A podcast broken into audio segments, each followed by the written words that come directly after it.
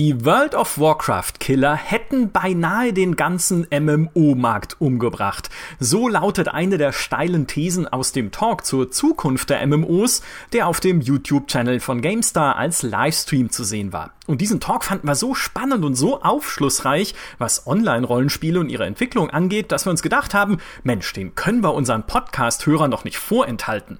Ich selbst bin natürlich gar nicht dabei, schließlich sollen da richtige Experten zu Wort kommen. Deshalb hat das Gespräch geführt auch meine liebe Kollegin Leia von Mein MMO. Hallo Leia. Hi Micha. Ja, Leia, dann erzähl uns mal, was hat denn diesen Talk so spannend gemacht? Wir hatten die MMO-Legenden Rev Costa und Gordon Walton im Talk und das sind wirklich richtige Koryphäen auf ihrem Gebiet. Sie haben beide schon über 20 Jahre Erfahrung im Entwickeln von Spielen und eben vor allem auch im Bereich MMOs, haben beide auch damals an dem berühmten Ultima Online gearbeitet und sind heute mit neuen Projekten zugange. Der Gordon mit Crowfall, der Rev hat sein eigenes Studio Playable Worlds gebildet und äh, ist jetzt dabei, Cloud-Technologie zu erforschen für MMOs. Und es gibt noch mehr steile Thesen in diesem Talk, ähm, die super interessant sind. Und ich würde euch, wenn ihr MMO interessiert seid, empfehlen, jetzt einfach zuzuhören. Es ist allerdings in Englisch. Äh, Co-moderiert wird der Talk noch vom GameStar-Kollegen Julius Busch. Den kennen unsere Hörer schon aus Podcast-Folge Nummer 79 zum Thema Kann World of Warcraft ewig leben? da haben wir gleich das nächste steile Thema, also hört die gerne auch an. Besucht gerne Leia auch hin und wieder auf mein-mmo.de. Da gibt's dann viel mehr noch über MMOs und ich muss sagen, ich fand diesen Talk super, super spannend, weil ich insbesondere den Rev Costa mega spannend finde. Der hat ja auch einen Game Design Blog auf revcosta.com, wo er sich immer wieder mit Service Games auch auseinandersetzt und natürlich auch mit MMOs, was da für Mechanismen dahinter stecken. Mega spannender Typ. Und jetzt würde ich sagen, Bühne frei. Viel Spaß beim Talk.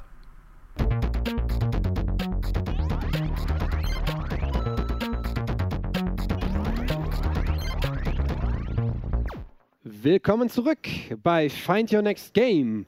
Jetzt mit unserem großen MMO-Talk über die Zukunft von MMOs. Ähm, ein bisschen eine Gegenüberstellung von ja, eine neue Art von MMO und dem klassischen MMO. Ich freue mich sehr drauf. Wird ein spannendes Gespräch. Ähm, und in diesem Gespräch habe ich äh, drei ganz tolle Gäste. Ähm, die Dame, äh, die kennt ihr alle natürlich, äh, denn die war auch schon vorhin mit im Stream. Ähm, das ist die Leia von meinem MMO, äh, die dieses Gespräch so ein bisschen führen wird. Ebenso uns äh, zugeschaltet sind einmal der Gordon Walton, ähm, der über äh, 20 Jahre schon Spiele entwickelt ähm, und der aktuell an dem Kickstarter MMORPG Crowfall arbeitet als Exec Exec Executive, Executive Producer. Ähm, und ebenfalls mit dabei ist Ralph Costa, der auch seit über 20 Jahren in der MMO-Branche sich befindet und derzeit ähm, an einem äh, in, mit der Firma Playable Worlds an einem neuartigen Spiel arbeitet, über das man noch ganz wenig weiß. Ähm, ob wir mehr darüber heute erfahren werden, weiß ich gar nicht genau. Ähm, aber wir werden definitiv viel über MMOs erfahren. Ähm, ja, äh, guys, uh, welcome and thank you very much for joining us. Um, I said a few words about you guys, but I heard that we have uh, might have some international guests. So maybe if you three would like to introduce yourselves once more uh, in English uh, for our international um, viewers, that would be very much appreciated. Ladies first. Yeah, ladies okay. first, uh, Leia.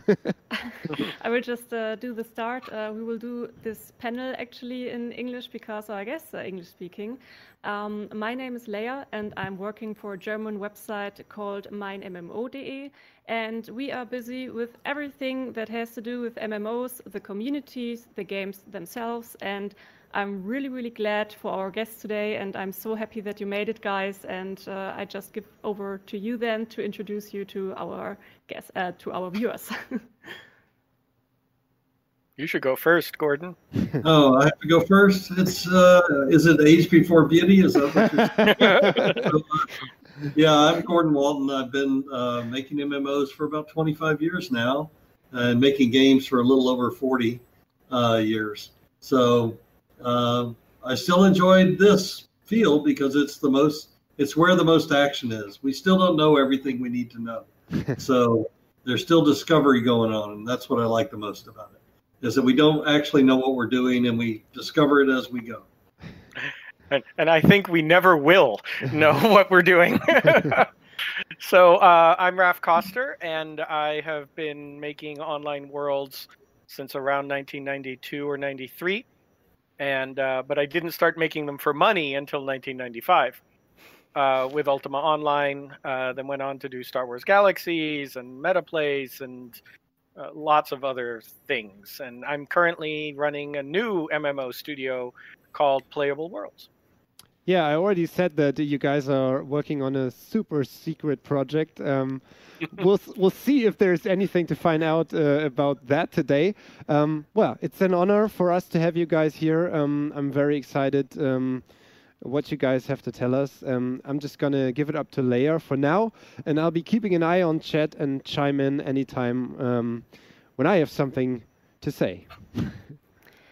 Yes, MMOs are a really huge topic, and there are different kind of topics that we can talk about for hours and hours.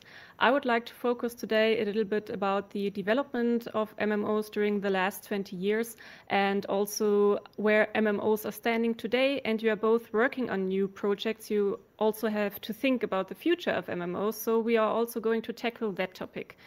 But I would like to start with just a really open question like how do you think have MMOs evolved from the start Ultima Online till today? Like, what are the biggest differences from then? Are there even differences? Like, how did the whole genre evolve? Go ahead, Raph. Yeah, um, MMOs have changed a lot, uh, and of course, MMOs are based on the older games such as MUDs, which were text-based online worlds, and those go back to the 70s. So we have had online worlds for a very, very long time, much longer than people tend to realize, I think. You know, we are now seeing that a lot of the things that made MMOs special, things like many people able to play in one space, things like the ability to modify the environment that you're playing in, things like communities forming, those things are now taking over all of games. So even though some people think MMOs have faded in popularity, I actually think that's what ha- what is happening is that MMOs are swallowing the entire rest of the gaming universe. Um, I always say it's easy to put a single player game inside an MMO as an instance or dungeon or something, but it's very hard to put an MMO inside of something else.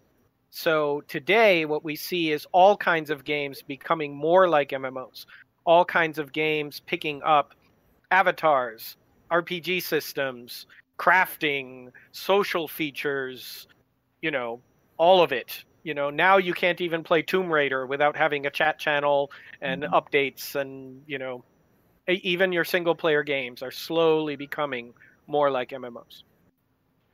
Well, yeah, every feature that players like they want in their games, and a bunch of features that happen to be in MMOs that were definitive of MMOs are now commonplace and non, you know, something that someone might not think of as an MMO actually has one more or more, quite often half a dozen MMO-ish features integrated into it, but it, they don't call that game an MMO, even though it pretty much has a bunch of that stuff. And that's because the power of the medium that we're in is really about the players. It's not about this all this other stuff. It's about the players playing together, whether they're playing in a competitive or a cooperative mode. It's about the, their synergies is really all that we're enabling. We're not really doing anything but giving players tools to do the things they would do in real life if they were playing in real life in a virtual space. And it isn't just games either. I think. Sorry, Leia. I, no problem. I, I, You're I don't think. Talking. I, I think people don't even always know how many things from social media actually were lifted from MMOs. Friends lists, reputation star systems, uh, virtual currencies. You know, like there's a lot of the fact that on your forum you call your little picture your avatar. All of those things came from MMOs at one point or another. So uh, the the influence has actually gone well outside of just games. Um, where do you get that from to say that came from MMOs initially? So uh, the word avatar actually literally did. It was invented for the first graphical virtual world in 1995 called Habitat. Um, so that that's actually where the word came from, and then it was spread to these other systems. Things like friends lists and game guilds. Game guilds were pretty much invented for text muds. Um, things like reputation systems. The first reputation systems on the internet, the first three of them, and they launched within three months of one another, were Ultima Online, Slashdot, and eBay. And we all copied each other. They all happened at the same time. Um, in fact, selling Ultima Online castles was one of the first big applications for eBay. Um, so, yeah, these things have a lot of, of influence back and forth. Maybe um, a little community topic, um, especially from from GameStar's side, as our audience um, is essentially an audience that is um, quite single player focused. So they enjoy MMOs as well, but they very much care about also playing um, playing uh, alone inside an MMO world. Would you say that this is an important and integral part of an MMO as well to play solo, or would you say this is sort of against what an MMO should be about in the first place? Hmm. I I can start. I think that you know there's a big attraction to a, a solitary experience that's well crafted because you can you know, it feels like it's a ride that you're on, right? That you that it's all there for you. Um, but there, it what it loses is the spontaneity of of being with other people. And I think the power of our medium is really about other people.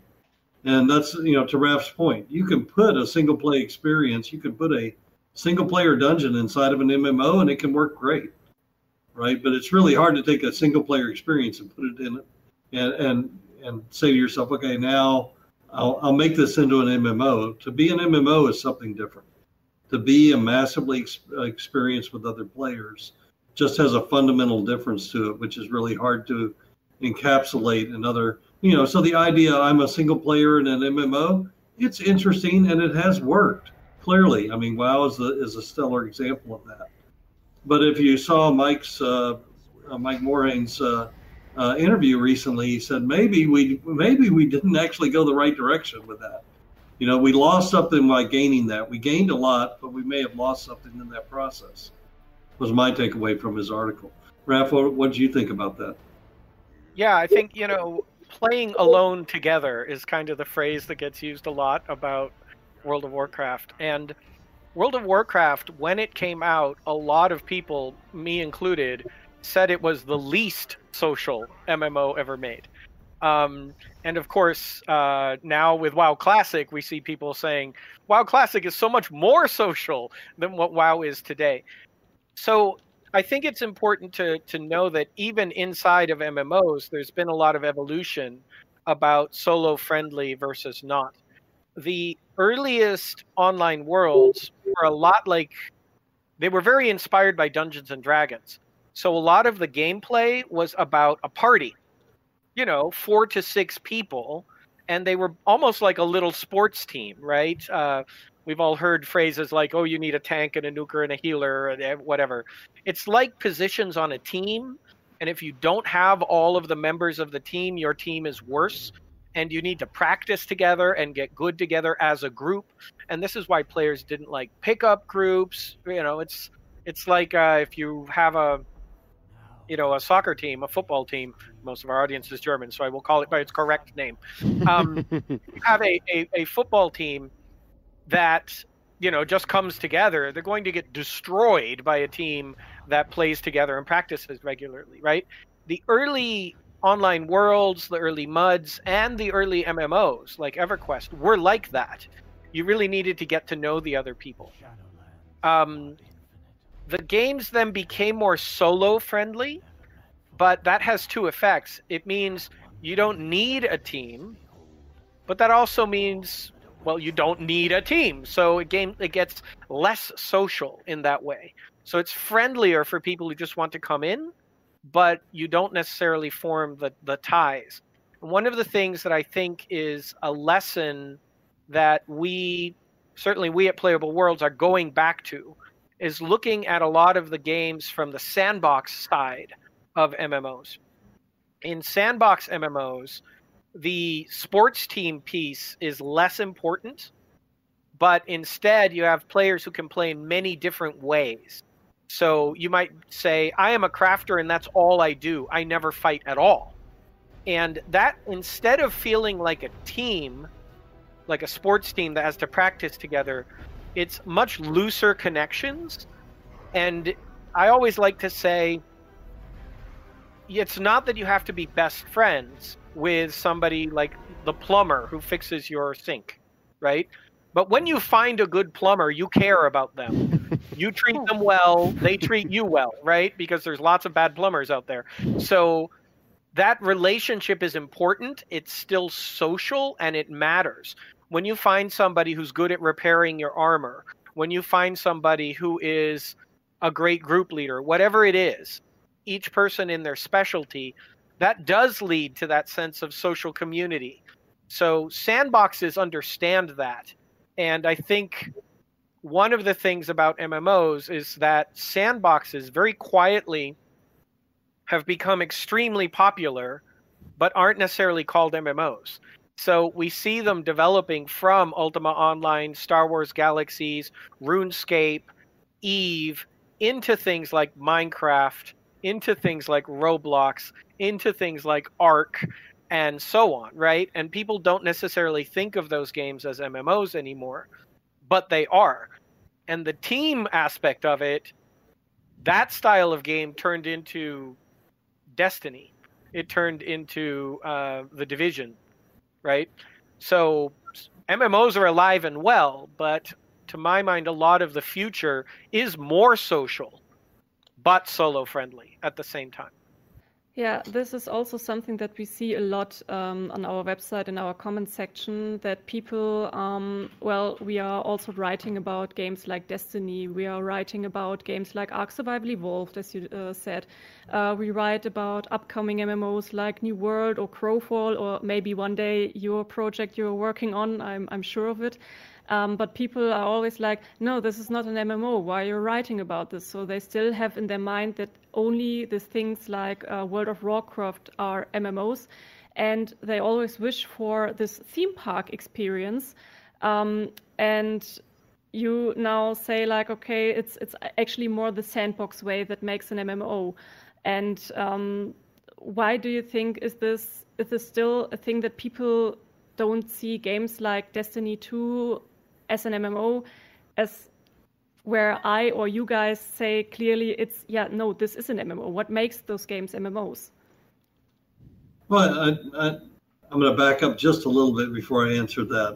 I, I, think you know, like the game that I'm working on was literally a reaction to WoW being so not social, right? So we wanted part of the great feeling of the early MMOs was the other players and the dependency, the cross dependencies on other players actually made it feel more like a real world than a construct. And I think that that's you know that that's the feeling that I wanted to see if we could recapture as we built a new thing. And it doesn't mean. And here's the challenge with the gaming industry, right? So the gaming industry is like any other industry. What do you want to be? You want to be number one. You want to be the biggest game ever made. You got to be bigger than God, you know, in, in this case, uh, you got to be bigger than the guys at Epic is what you have to be right now. But in in the end, you know, that's what drives a lot of the stuff that goes on is people want to be number one. And I think what I want to find is I want to find customers who are looking for a particular experience and be number one for them, which is different than being number one for everyone, right? Which is much harder to do and can be done, but it's very rare as you see, there's typically a couple, three games that can kind of achieve the we are dominant in the current game space. Um, and you know, if that's the game that you're playing, great, go play that game. But I, yeah, I mean, as a as a company, right? As a company, if you want to dominate uh, financially that way, that's awesome. But I think that what we have is we have a worldwide group of customers right, which gets bigger every year. We've already won. So, like, I'm an old game guy, right? So, an old game guy, hey, if we can sell 10,000 units, that's cool. Oh, wait, now we can sell 100,000 units. That's really cool. Oh, look, we broke 250. Oh, now we broke a million. Oh, wow, a million. We're really cool. All that was hobbyist stuff. Now we are mainstream, right? We have over 2 billion real, you know, hardcore gamers. But when you look at everybody who games, we're, you know, well over 4 billion people, really, right now, on our way to the eight. So it's just a matter of time. We already won. So, from my point of view, like where I started, it's like, oh, I didn't think we were going to win in my lifetime. We already won. Gaming is everywhere. So now, how can we serve all the potential customers with something that's really going to make them happy? Is how I think about them. And how can we stretch the medium to do that? Because if we make a one size fits all for everybody, it's going to be pretty boring. And I'm not interested in boring. I'm interested in new and exciting. What do you think, Raph? Yeah, I, I, I agree with all of that. I think, you know, you can't you can't really make something that serves everybody, right? You can make something that serves a lot of people, but it's really easy to fall into the trap of making something that's kind of least common denominator, right? Even when I mean even when we look at something like Fortnite right now, the way in which it's serving the broad audience is by having three entirely different games in it. right? Like those three game modes don't have that much to do with one another and could very easily have been entirely separate product, right? Um, I guess there's a fourth game mode coming now, right? It's and I think when we think about things like, oh, well, is Destiny an MMO? What makes something an MMO? Um, first of all, MMO is a terrible name or acronym, right? Because all it means is massively multiplayer online thing. And we knew Like, Something. Online something. thing. Um, right at the beginning, we knew it was a crappy acronym. By the way. it was a terrible acronym from the beginning. And we used to say MMORPG, and then eventually we got MMORTS, MMOFPS, and you know, and so on. But um, before that, of course, we called them MUDs, but we also tended to just say online world or virtual world. And to me, that is where the player fantasy really lives. That is where that is what science fiction stories get written about is this idea of an alternate universe that feels real, right?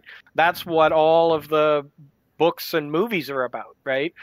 So it used to be, you know, the the the techie definitions, things like, well, it has to simulate space.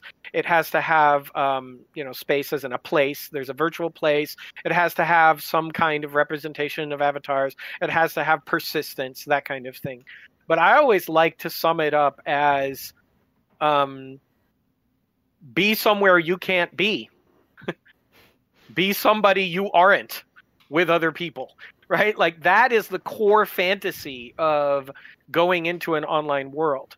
And in some ways, the more you turn it into a team based little sport game, the less it feels like a world, right? The more it feels like, oh, we're going into a match, right? So the most world like thing about Destiny is actually the lobby, which is the, the, the town area, right? But Yeah. you don't spend that much of your gameplay time in there, right? right? But Yeah. that is the part that is MMO like, right? Um, so I think it's it's about you know where you draw the line. There's nothing wrong with making a game that is all about instances and all about individual little adventures. Plenty of WoW works the way Destiny does, where you go into instance dungeons and come back out.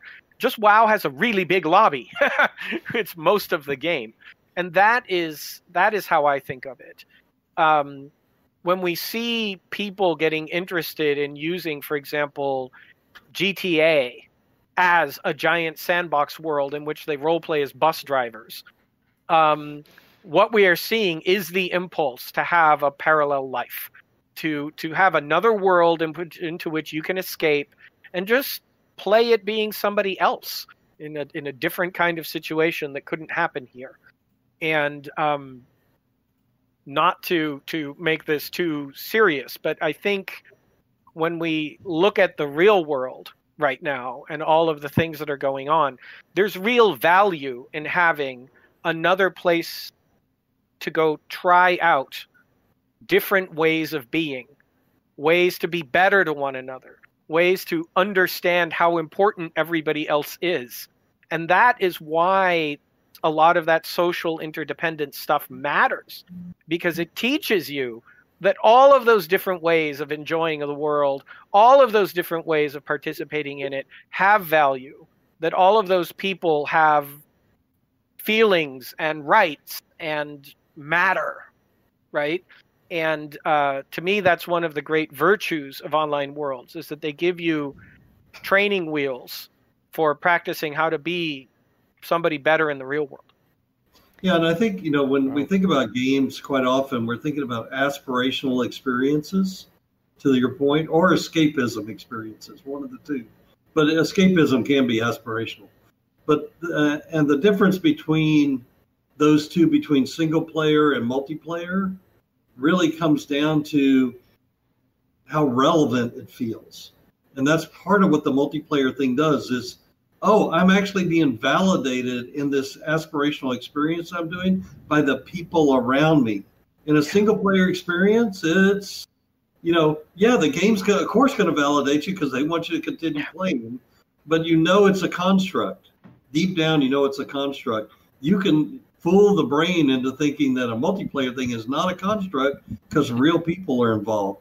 My uh, yeah. friend, you know, um, you know, Jonathan Baron used to say, you know, the human heart doesn't understand the difference between virtual and real.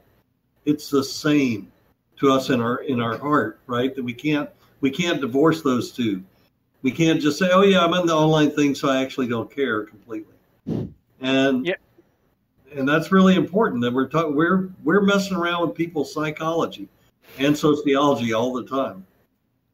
That's yeah, a part we don't fully understand yeah, single player games all too easily become about power fantasies. Um, and you can craft them so they're not, but it's sort of the default mode is how awesome you are. Um, and, uh, you know, one of the great potentials in online worlds is that they can be about how awesome everybody else is. And that's a good corrective, I think. Now that you, I mean, those were, by the way, beautiful words, and I have to yes, think about this, amen. I guess. Um, but uh, now that you mentioned it, I got to think about something, and that is uh, we were talking about the experience to be someone else and um, uh, to get uh, the experience. I mean, especially in the past you had with MMOs, often the situation you knew your neighbors, you knew the guild up there with the crazy DPS guy that uh, just uh, was famous for I don't know, for example, just killing everybody who goes around the corner, and you had to be wary of that guy and stuff like that, and that is something that we maybe lost a little bit on the way. Um, but this as- aspect of being someone um, happens also on another way today. So you have YouTube, you have Twitch, and in our prep talk, we were talking about um, that you as developers got less famous and the players got more and more famous. Do you think this also plays a role in everything that people live? The stardom or being some someone else a little bit more in, in other platforms like YouTube or Twitch? Hmm. Hmm. uh, it, this is also something that um, I think somebody in chat said um, a while ago that um, the things you described about um, these kind of more classic MMOs, like for example World of Warcraft, when it started out, you had you were dependent on other people, um, and they said, and this was a an interesting point that this kind of social interaction is now more hard than it uh, now harder than it was back in the day because now we have social media and people are sort of living their separate lives like Leia said sort of in social media already. So there's not as much drive to do that in an MMO like like it was. Um, is that yes. something you you consider? Absolutely. I this uh this is why I mentioned that a lot of social media stole tricks from MMOs, right? yeah, um, exactly. Yeah, uh, it used to be that you logged it. The only place where you had that opportunity was in an MMO. And today you can do it behind a Reddit handle, behind a Twitter handle, and so on. Not behind everything, right? Um, Twitch, Twitch just plain old shows more of the real you than say Twitter does, right? Like there's no getting around it. And um, and the same is true of other things. YouTube shows more of the real you. Anything with video does. Facebook shows more of the real you because it has a real name policy. Um, so there's uh, you know there's sort of points on the scale there. I think in terms of in terms of people really getting to explore, I'm a believer that we as humans wear masks all the time in different social settings, right? Like we uh, we present a different part of ourselves when we are at a wedding than when we are hanging out with our friends maybe drunk at a party, right? Like we do not show the same parts of ourselves to everybody. Nobody does that. Everybody is always role playing. And what an environment like an online world lets you do is it lets you try out lots of different masks. In the real world, it's actually hard to try lots of different masks. Um, I've moved around a lot in my life, you know, lived in many different countries, and every time we change countries, it was like a reset button, right? It's like, oh, that's like deleting your entire Reddit history and starting over, right? But starting over with one that already had a huge history, right? Because when you get to the new country, you get to reinvent yourself. MMOs let you do that in a way that is actually hard um, for, let's say, a Twitch celebrity a Twitch celebrity might lose their audience just by saying, I got bored with one game, I'm going to go try another one right? Like celebrity actually locks people into identities. Um, and uh, you know this is why we hear about actors upset about being typecast, right? So. I think the the dynamics are complicated, right? I think everybody should have the chance to explore who and what they can be as much as they want, and um, I definitely would not advise to everybody that they try to be a celebrity. I uh, a celebrity is can be a special kind of hell. well, I, I think you know, and you when you bring up the you know like moving from place to place does give you a reset opportunity. You can suddenly reinvent yourself if you're up for that. But the vast majority of humanity doesn't get that chance, right? They're right you know, I'm I'm living where I'm living. I'm uh, in the social circles I'm in. I can't really to do that to break out of that's going to be traumatic at, at a minimum, if not uh, devastating. Um, so for most people, they are looking for, wow, is this all there is? Can I can I can I try on a different role? Can I be something else? You know, I, the number of stories of people that have been, you know, in the early MMOs where they suddenly became more, you know, they were able to magnify parts of their personality, but using the training wheels of doing it in a virtual environment are legion. And so that's when I knew this medium was super powerful. I'd already made games for 17 years before I started making MMOs. And I was kind of bored of it, to tell you the truth. I was kind of burnt out and going, you know, I know I, there wasn't any mystery to it. And what MMOs gave me back was the mystery and the power with people that made me, you re-engaged me in my career and said, I, you know, this is something I want to do until I die now. Yeah. Um, I also have one conversation more often with different kind of developers, um, uh, MMO developers, and that is that also this kind of social interaction where you are someone, build up a, another life, um, can be also stressful for players. And nowadays, it is an even more stressy life. I think the most people who started play uh, when they when MMO started, most people were pretty young, maybe students or even younger. And now we all got a little bit older, and the life is just stressful. I see it on myself. Like I have a full time job now. I have just sometimes not the time to get involved so deeply into an MMO. And that is a conversation that I have with a lot of developers. Are like, you calling how do us we... old, Leia? Yes, we are. no. but uh, I mean, this is a life's journey, though. This yeah, is it is. Yeah, but life's um, journey. Life's journey is about what do you pick up along the way, more baggage and more scar tissue. and eventually more wrinkles and stretch marks, right? If you're- yes. Yeah. So Yeah, you know, but this shit happens over time. Yeah. Is what is what life is, and and of course, what that gives you is both more information to work from, but it also gives you shortcuts where you go, okay, yeah, don't do that. I'm not doing that anymore. I've already touched that stove. It's hot. I'm not going to touch the stove. Right. But part of making, you know, making products and, and experience products is also getting back to that childlike, you know, wonder of something new, something different, something delightful. We're, we're always searching for that, whether we're eight or 80. Right. So part of our job is to bring those experiences to people or those opportunities for experiences because we don't really outgrow that. What we get is more discriminating. We, you know, we've we've actually learned some stuff, and that we're not going to do some stuff, and we are going to still experiment in some areas. So this is normal, right? It's it's Yeah. fine to say, and yes, we have less time. Why do we have less time? We have more baggage. We got more stuff, more people that we're responsible to, more things that we have to accomplish, right? So yeah, we can't make games only for people who have infinite time, who have time for a, a part-time job or or more, right? We have to make games for people who have limited amounts of times, and that's another game design challenge and social challenge.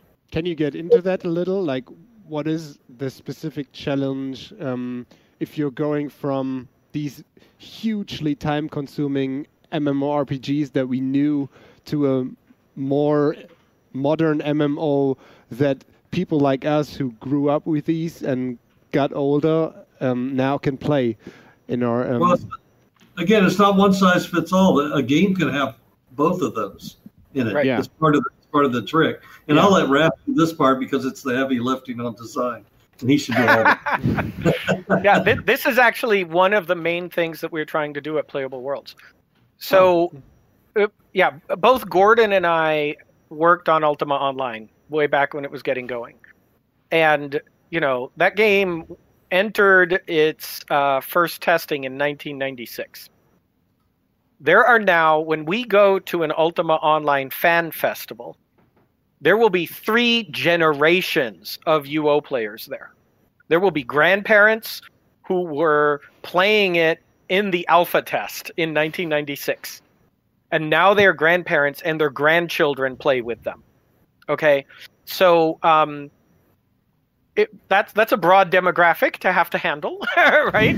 Uh, and Yeah. um, the the one of the biggest things is to realize, and again, this is something easier for a sandbox world to do than a theme park world.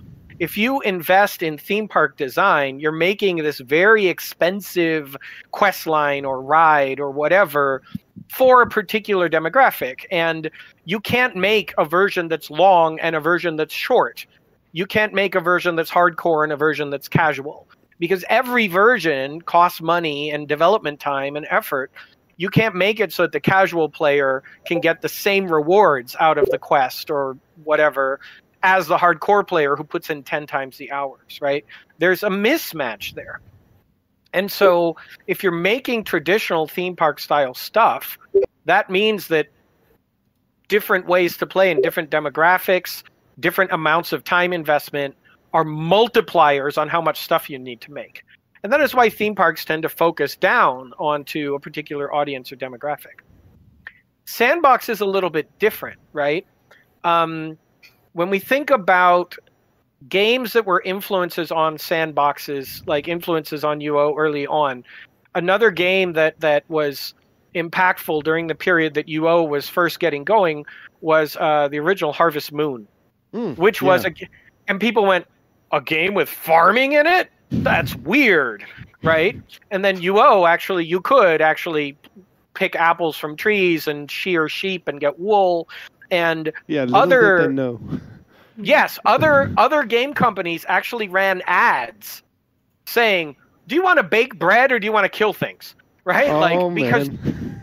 they assumed everybody who played wanted to just kill things. yeah, Today, we can proudly say they were really, really, really wrong. yeah, Like, really, really, really, really wrong. Yeah. And in fact, baking bread or growing flowers is way more popular than killing things. And we know this because we can look at mobile games, which a lot of core gamers don't even think of them as games, which is a whole other debate. Of course, they are games. Um, and what we see is that the kinds of things that were in sandbox MMOs are many of the pillars of mobile gameplay today, of the most casual friendly kinds of gameplay. Until UO, there were just about no RPGs that allowed people to dress up. There was no character customization, believe it or not. UO was one of the first major RPGs to do that at all, including single player ones. Wow. Because in single player ones, people didn't think it mattered. Right? Yeah. So by shifting the the design to think in terms of social, we said, no, wait a minute. If it's social, somebody's going to need a wedding dress because that is what people we need to allow dressing up. We spent a whole bunch of extra time in UO adding the ability to sit on a chair. And everybody thought it was weird that we added sitting. Today, yeah. you know, you by the time it. we did galaxies, yeah, by the time we did galaxies, people made fun of us for having dancing. Today, Fortnite dances cause lawsuits. Yeah. But back then it was weird. That's the first when thing I look, do in any yeah. MMO is just to try out the dance command, of course. Yeah. Yeah. so when we look at the games that are actually the most accessible to people with no time, kids, stuck in line at the grocery store, all of that, what we see are games like Love Nikki, that is all about dressing up. Games like Farmville, that are all about checking in on your farm. Games like, right? Those things from Sandbox are now everywhere. So if you make a Sandbox game, you have the room to have the hardcore raiding to slay for six hours with your perfectly put together min maxed group but you could also just allow somebody to tend a garden and just check in, right, every day for five minutes and feel like they're still part of that world and still connected to everybody else. Because after all, they have to buy the fertilizer from somebody else. And there are rare flowers that that min maxing group has to go to the top of Mount Doom to collect the rare flower and bring it back to you so that you can crossbreed it and turn it into a magic potion to sell back to them. Right? Those are the kinds of connections that an online world sandbox lets you do. And that does have room for people to play in five minutes or five hours because people like playing in different ways. Even the same person on one day might want to do the five hours, and on a different day might want to do the five minutes. And I think um, the game, of course, that is proving this right now is Animal Crossing mm-hmm. right? That game is proving it. And, yeah. But I also think Fortnite is proving it because at this point, I would not be surprised if Fortnite creative mode, which you can just jump in, do a little th- something, and leave.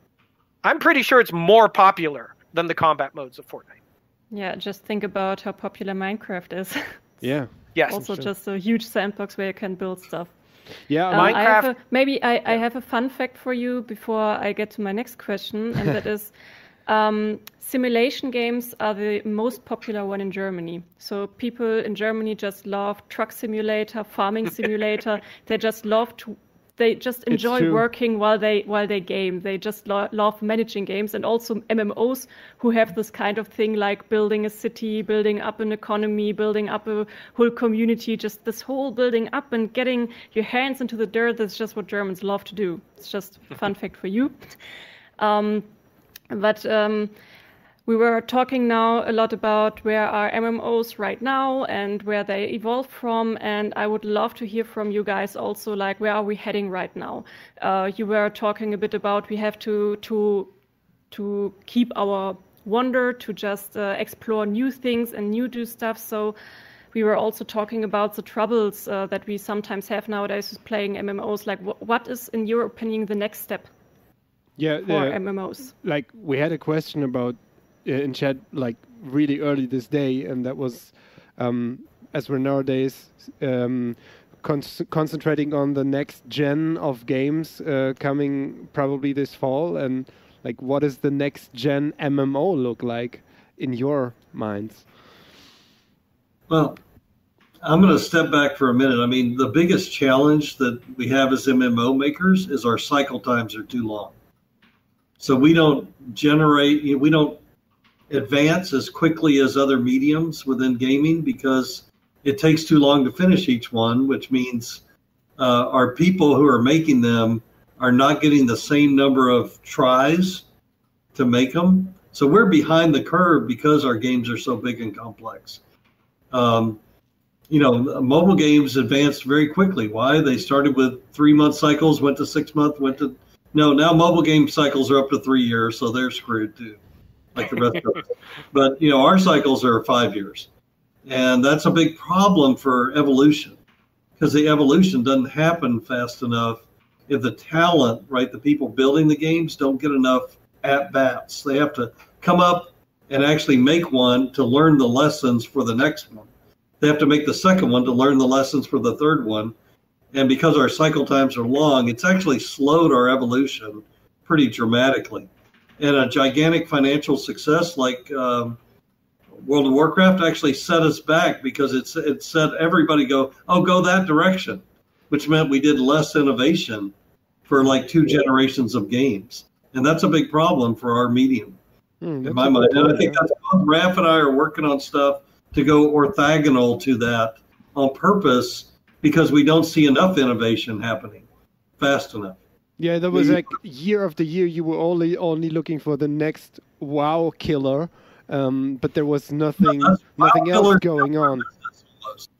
WoW killers almost killed the MMO business. It stagnated us for a while. Yep. Wow. Yeah. A long while. That's good point. It's part of why you haven't seen me making an MMO for so long, um, because if you were going to make an MMO, you had to, you know, nobody would give you money unless you were competing with WoW, and to compete with WoW, you have to outspend WoW and that's a ridiculous amount of money. No, virtually nobody in the industry could do that. So I went and started working on different kinds of online worlds, and eventually wandered through Facebook games and mobile games and all VR and AR and all of that. Now I'm back. I think uh, the reason, part of the reason I'm back, is because there are things that technology is giving us now that can lower the costs, lower the time cycles, and actually open new doors for us um, you know, to to a contemporary gamer who's never played the old sandbox MMOs, the stories out of something like Ultima Online or Star Wars Galaxies sound impossible and insane. Like, wait, you mean bands went on tour and stage manager of a band was a viable way to make a living in a game? what? What? And you could you could architect your house absolutely any way you wanted with more detail than The Sims and put it on the map anywhere? And what do you mean player run governments? And, you know, all of those mm. things, you know, and I think it's important for us to know that the game server that ran Ultima Online was less powerful than this Apple Watch. Wow. and it, we actually have a lot of opportunity to take the power of modern cloud computing and all of this cool tech yeah. and use it differently. Today, the emphasis is all on using it for rendering, right? It's all about let's use it for video streaming or let's use it to have even more detailed collision or, or whatever. I'm more interested in using it for making cooler alternate realities, cooler worlds. And that means taking, and we're talking literally thousands of times more computing power, but applying it towards cool mm-hmm. simulation, cool AI, you know, cool plausibility.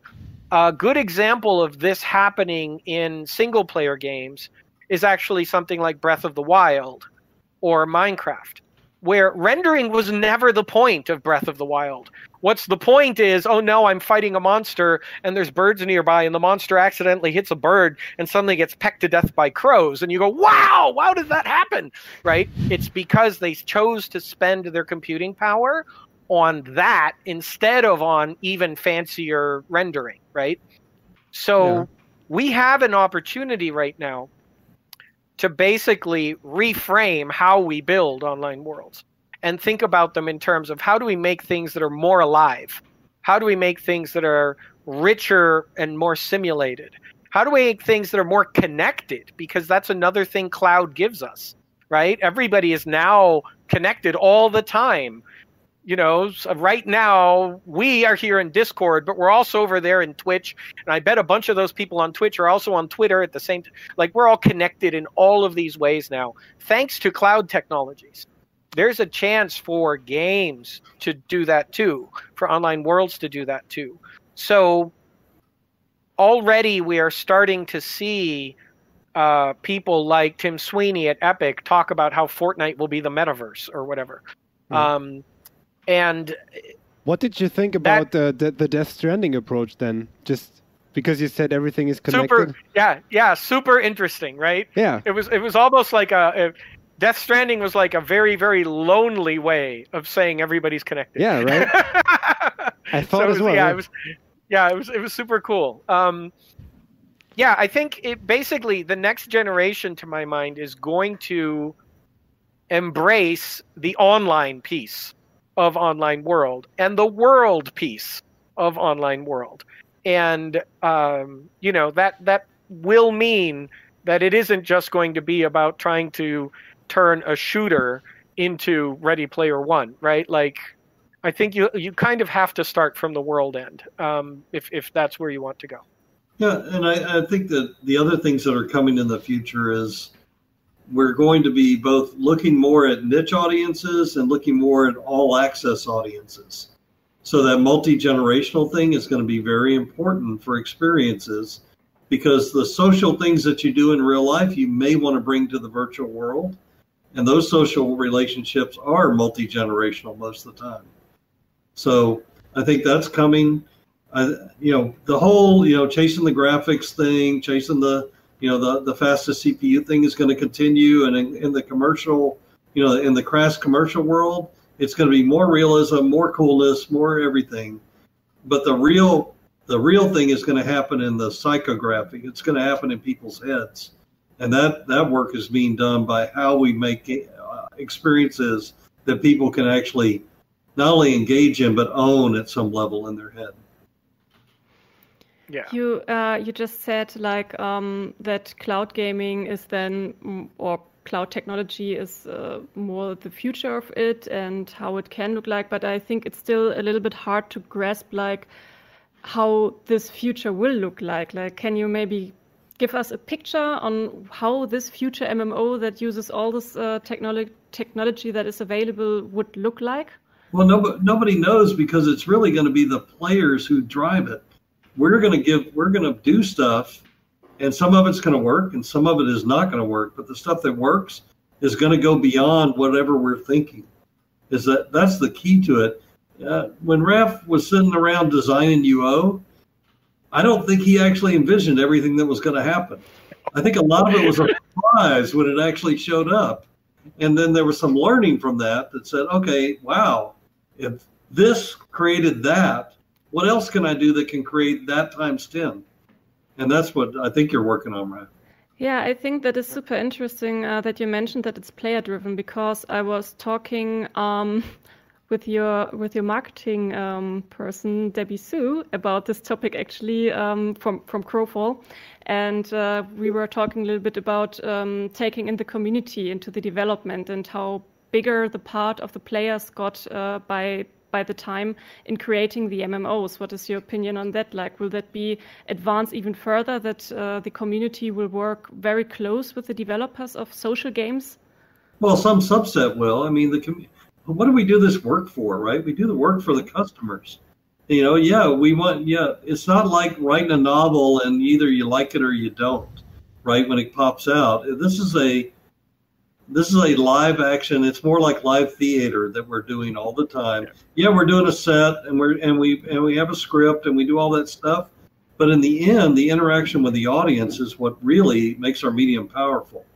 So we're we're facilitators and more than we are true you know we owner of the design right it's you know springing from the mind of a single person and now everyone will experience the same way there's a lot of mediums that do that really well we're doing something different. And the different thing that we're doing has a lot of uncertainty in it and a lot of, and in that uncertainty, though, lies both greatness and terribleness, right? So what we're sh- shooting for is the greatness, and we're going to get some terribleness along the way with it. yeah. Which, again, played out in all the early MMOs and continues to play out in MMOs as we do them. Guys, yeah, uh, uh, uh, sorry, um, we are almost uh, at the at the end of our session. This is, is so oh, no, interesting. Already. I would yeah. love to keep talking like for hours. for hours. um, um, we maybe we can just um, do like a one final question um, because I've read that in the audience uh, a lot, um, and this is about um, uh, is about Raph. is there anything more that you can share on playable worlds uh, with us today, or if not, when can we expect to hear more? Um, and of course, the same question uh, to Gordon as well about Crowfall. Go ahead, bro. Well, yeah. Uh, so Playable Worlds is still doing basically engine development, right? So we're still uh, setting up tech to take advantage of all of those cool things that we want to do. Uh, we do plan to have a very community involved design process. Um, you know, we did that with UO we were in there in chat channels with players from the very beginning. We did that on Star Wars Galaxies. We were on there with forums. We posted design docs, uh, right, and invited comment from the beginning. We will be doing that again, but not until next year because we want to make sure that whatever we reveal is something we're fairly sure we can do. So we want we don't want to break any promises along the way. So next year. But in the meantime, there is already a subreddit and an unofficial Discord and things like that where people are getting together. So if you search for those, you'll find them. Oh, okay. But yeah, next next year for us is when we'll start talking. All right. And Gordon, uh, when do we expect the next well, from Crowfall? I mean, we just hit alpha and Crowfall will hit beta pretty soon. You know, the the key to Crowfall is what we wanted to realize was uh, my partner did Shadowbane, which was the no baking bread kill people thing. Uh, and, and Crowfall is kind of a spiritual successor to Shadowbane, but it has a lot of the other elements in it uh, that that actually build community. So we wanted a world that was run by the players. We wanted to get back to stronger player connections and dependencies, which all the other games are doing the exact opposite. So we wanted to do something orthogonal to that. And I think we're achieving that with Crowfall. And Crowfall is a game where you need other players to succeed. And I think that's what we wanted to make sure that we were building, and that your actions in the world have real consequences. And so several elements of our design are based around the fact that our game is really an MMO strategy game. You play a strategy game over a period of weeks or months, and somebody wins and somebody loses, right? It's a real win lose scenario and then there's a new world that pops up where you can do the same thing over again.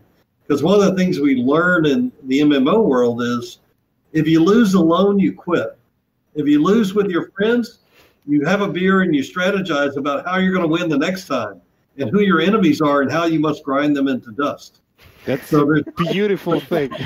Those are beautiful words for the end. But I can give a tease, and we will have your colleague um, Todd also on the stream. Um, in in, in uh, I think it's two weeks. I'm not too sure right now. And then we will show a little bit more about Crowfall. And yep. I know it's a game for Germans because it but has again, all the for me, things. Crowfall is a vehicle. It's an it's an important game in and of itself. But the real thing is, what are we doing to actually change the medium a little bit and re- revisit some of the things that used to make it very very compelling. Yeah. And again, that kind of game's not for everyone, but for the people looking for that kind of strong connection, it it'll be unique in that sense. Well, guys, um, thanks again so much for coming uh, for coming out and talking with us today. Um, this was very interesting. We should definitely stay in contact. Um, audience is, is saying it as well. Uh, we could have talked for five hours. Somebody just said at this at this time. So if if you guys. Um, would like to come out and, and, and talk with us again in the in the future about um, all these things, we would uh, very much love to have you again. Uh, so thank you so much for letting, letting us pick your brains. Oh, our pleasure. Uh, and thank you also, uh, Leia, for uh, being he being here and uh, leading through this conversation. Um, it was all very interesting, um, and I think uh, from what I can read in chat, people were also very interested in what you all had to say. So thank you very much. I wish Thank I could too. understand it all, but most of it is in German. Yeah, that's that's true. we can send you some highlights of the best. Yes, uh, we can we can translate some highlights. All right. Maybe do a follow-up interview written then for my MMO or something. Like Yeah. that. would be possible. All right. Thank you so much, um, and have a great uh, great night, you guys. Thank you. Thank you. Bye bye. Bye.